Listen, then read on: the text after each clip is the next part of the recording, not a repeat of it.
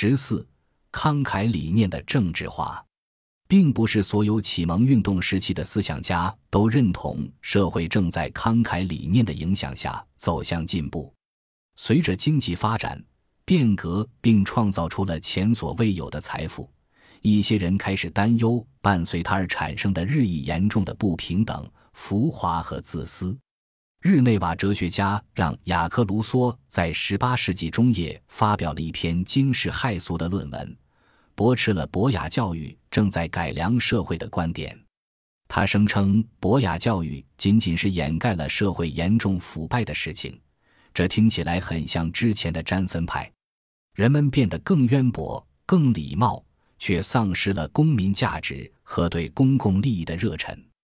现代人根本达不到西塞罗等人描述的古罗马理想公民的水平。苏格兰思想家对经济变革的影响格外担忧。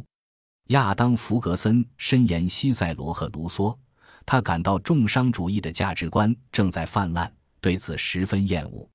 自私正在威胁维系社会的纽带，将苏格兰变成一个农奴之国。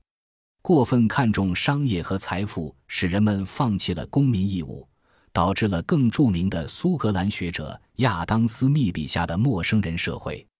除了卢梭、弗格森和斯密，还有很多启蒙思想家对如何让公民更加关心公共福利有过深入思考。在这些思想家眼中，当时的博雅教育无法实现这个目标。就连约瑟夫·普利斯特里这样的科学家也批评当时的博雅教育过于注重技术层面，而根本没有什么博雅的内容。他说：“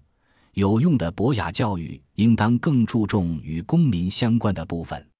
一位苏格兰改革派人士写道：“学生应当学习爱国主义。”另一位则提出，男童应当学习对自由和公共精神的热爱，甚至是对宪法的热忱。亚当·弗格森提醒人们，慷慨不是彬彬有礼或世故圆滑的代名词，而是将自己视为我们心爱的共同体中的一员的习惯。对我们来说，这个共同体的公共利益才是崇高的追寻目标和行为准则。真正的自由情操关注的是维护自由的宪法，鼓励的是公民参与。